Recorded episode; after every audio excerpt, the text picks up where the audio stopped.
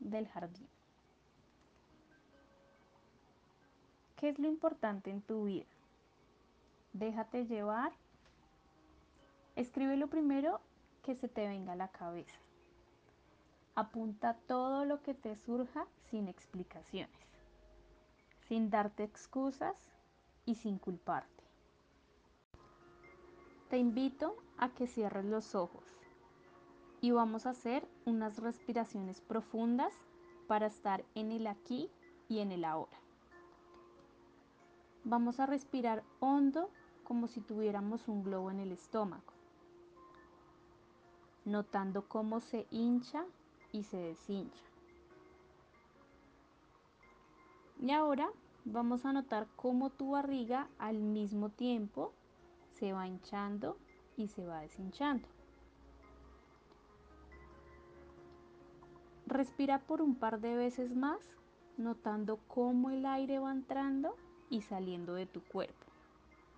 Supón que eres una jardinera y que te gusta tu jardín, que te gustan tus plantas y que nadie más que tú tiene responsabilidad de cuidar esas plantas. Imagina que las plantas son como las cosas que quieres en tu vida y piensa, ¿Cuáles son las plantas de tu jardín? ¿Cómo ves esas plantas? Quizás tienen flores, quizás huelen bien o tal vez están frondosas. Y te preguntas, ¿estás cuidando las plantas que tú más quieres? ¿Cómo quisieras cuidarlas de verdad? Claro, no siempre dan las flores en el lugar que quieres y en el momento que deseas. A veces se marchitan a pesar del cuidado. La cuestión es cómo ves que las estás cuidando. Que se interponen en tu camino con las plantas en su quehacer para con ellas. Quizás estés gastando tu vida en una planta del jardín, solo en una. En los jardines también crecen malas hierbas. Imagina una jardinera que las corta tan pronto las ve. Pero las malas hierbas vuelven a aparecer. Y nuevamente la jardinera se apresura para volver a cortarlas. Y así abandonando el cuidado de su jardín. Todo esto para solo ocuparse de ese problema. No obstante, las malas hierbas también favorecen el crecimiento de otras plantas. Bien porque dan espacio para que otras crezcan o bien porque hacen surcos. Puede que esta planta tenga algún valor para que éstas crezcan.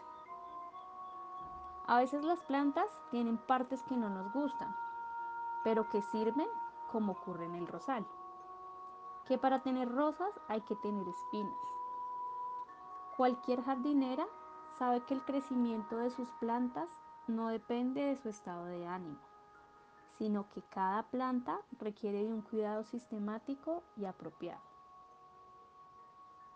Y a pesar de ello, nadie puede garantizar el resultado completo de cada planta. Quizá a la jardinera le gustaría que el cuidado de una planta diese a la luz, o una planta con un número de flores blancas de un tamaño muy grande en un tiempo muy rápido.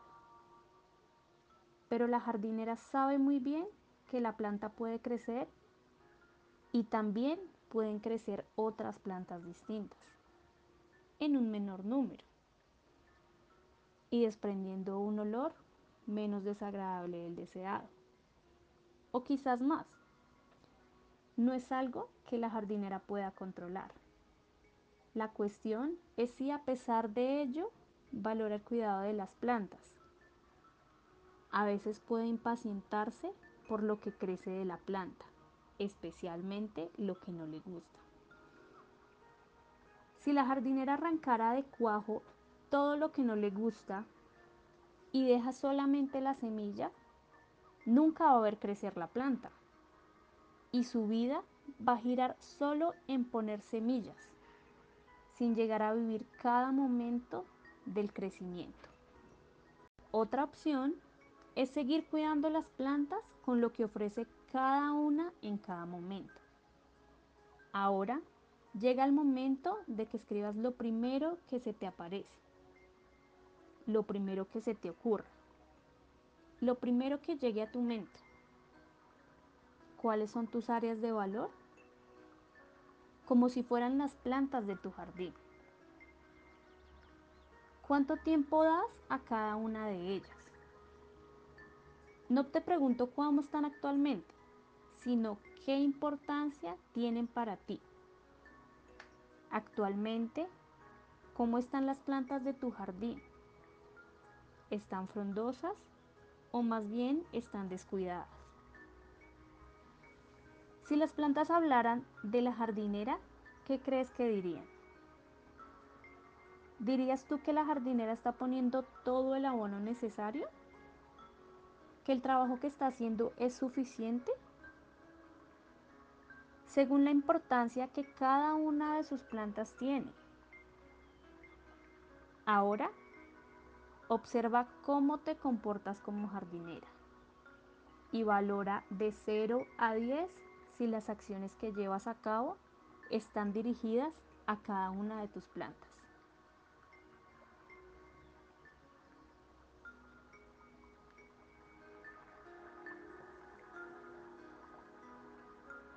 Vamos a poner el foco en las malas hierbas.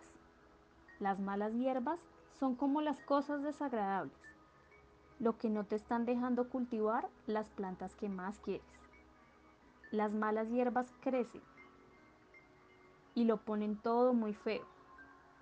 Dime, tú como jardinera, ¿qué haces con la mala hierba que aparece en tu jardín?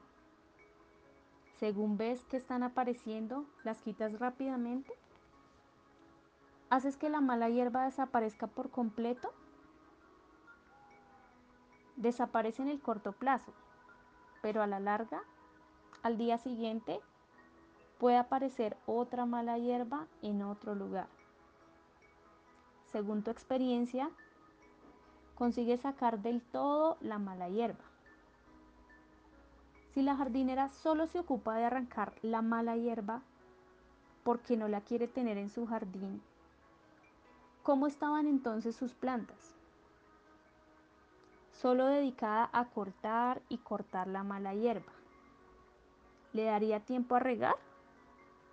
O tal vez a mover la tierra o a darle abono a sus plantas.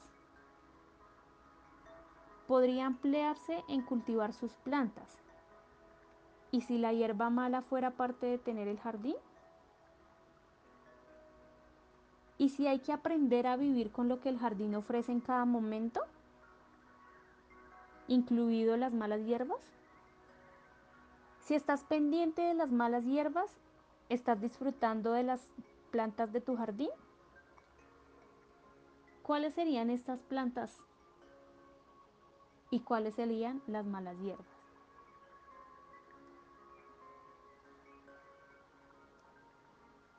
¿Qué podrías hacer con ellas para que no te distraigan de lo importante que es cultivar tus plantas?